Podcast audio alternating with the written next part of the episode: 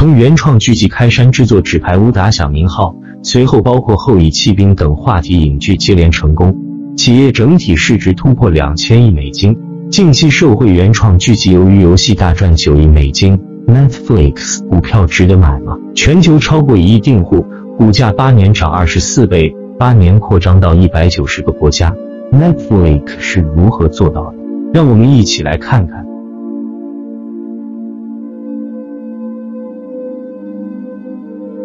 Netflix 的起点，一九九七年。海滨小城一家名为 Netflix 的 DVD 租借公司创立了。在那个 VHS 录影带仍是主流的年代，Netflix 建置大量的 DVD 库存，搭建网站，首创的 DVD 线上租借与贩售模式，并率先推出 DVD 吃到饱方案，会员手上能一直拥有三片 DVD，一旦归还后，Netflix 会主动将等待清单中的影片寄出，看得越快越划算。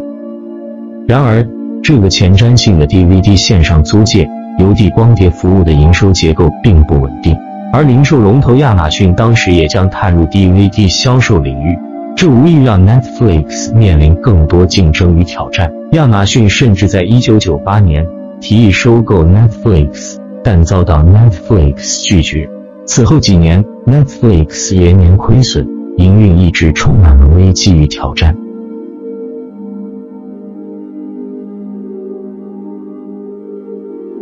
与百事达的战争。两千年时，从财务表现来看，当时拥有三十万用户的 Netflix 亏损一度高达五千多万美金。而当时霸占全球出租影业的龙头，一九八五年创立并在美国拥有九千家门市的百事达 （Blockbuster），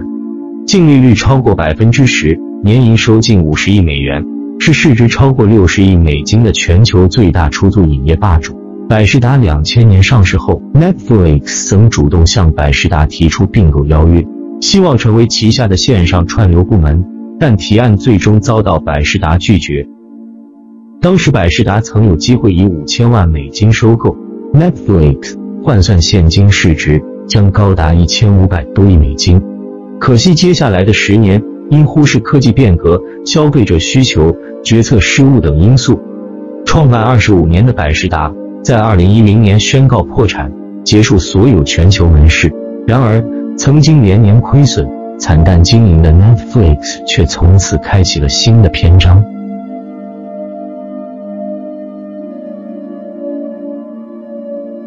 坚定朝转型之路迈进。在目睹百事达的破产后，Netflix 也更加坚定地朝串流媒体方向转型。而 YouTube 的成功和宽屏的普及。让 Netflix 遇到悄生而至的最佳时机。自此，Netflix 开始慢慢将自家服务深入各类游戏主机、电视机、笔记型电脑、行动装置等，正式开启串流媒体软硬体结合的时代。在美国股市黄金十年期间，Netflix 的投资回报率高达百分之三千七百，是十年内表现最好的美股。从二零零二年市值十多亿美元到两千二百多亿美元。以串流媒体龙头之姿，坐实了美国五大科技股。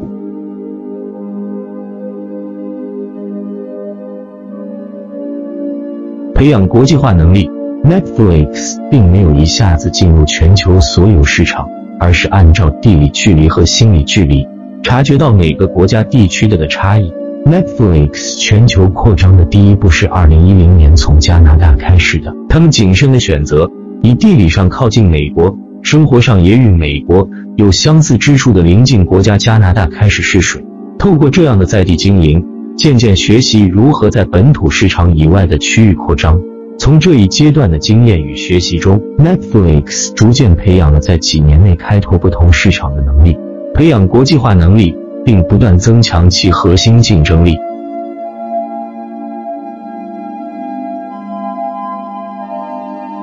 好的故事无国界。由于意识到小型影剧制作公司缺乏资源和大型片商竞争院线片上映时的曝光与销售，因此这些小型片商依靠 DVD 租售所产生的收入相对重要许多。有鉴于此，Netflix 开始专注投资买断部分制片商的影片发行权，增加影音串流内容的独特性。至今 Netflix 已经在十七个不同的市场开始制造原创内容，包括让 Netflix 声名大噪的首部原创影集《纸牌屋》等一大批原创影集。但 Netflix 强调，他们并不认为本土化原创剧集仅仅是针对当地观众的，而是秉持日好的故事无国界的观点，致力于生产不仅能吸引本地观众，也能吸引更多全球观众的内容。凭借着口碑与大手笔制作，Netflix 在全世界投资的本土化内容，为其赢得了全球范围的收益。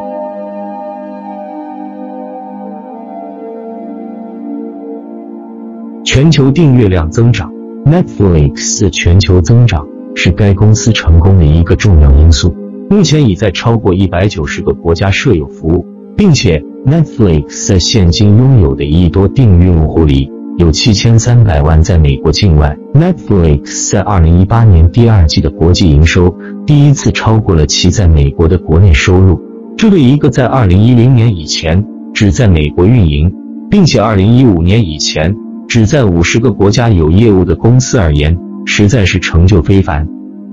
Netflix 需要在全球每一个国家或地区逐一去争取内容版权，并面临各个国家五花八门的管控限制，还得去深入了解国际用户的喜好，并逐步在每个国家培养付费订阅的习惯。Netflix 的全球化战略是独一无二的，它克服的许多挑战也是绝无仅有的。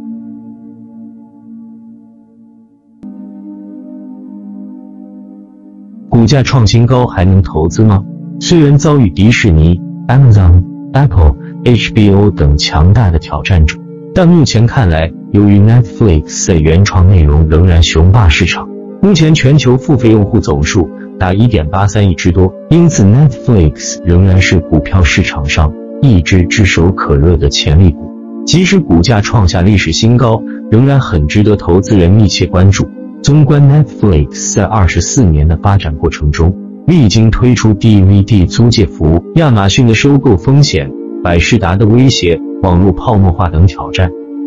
最终凭借着大量高水准的原创影集与时俱进的创新眼光，去构筑出独有的护城河，并以敏锐的市场嗅觉和灵活的商业打法，站稳全球串流媒体龙头霸主。市场上还会有新的串流媒体服务，竞争对手亦会不时步步紧逼。下一步，Netflix 如何在全球继续增长？如何应对迪士尼、Amazon、Apple、HBO 等新的挑战者？这一切就像 Netflix 的开拓历史一样迷人，让我们拭目以待。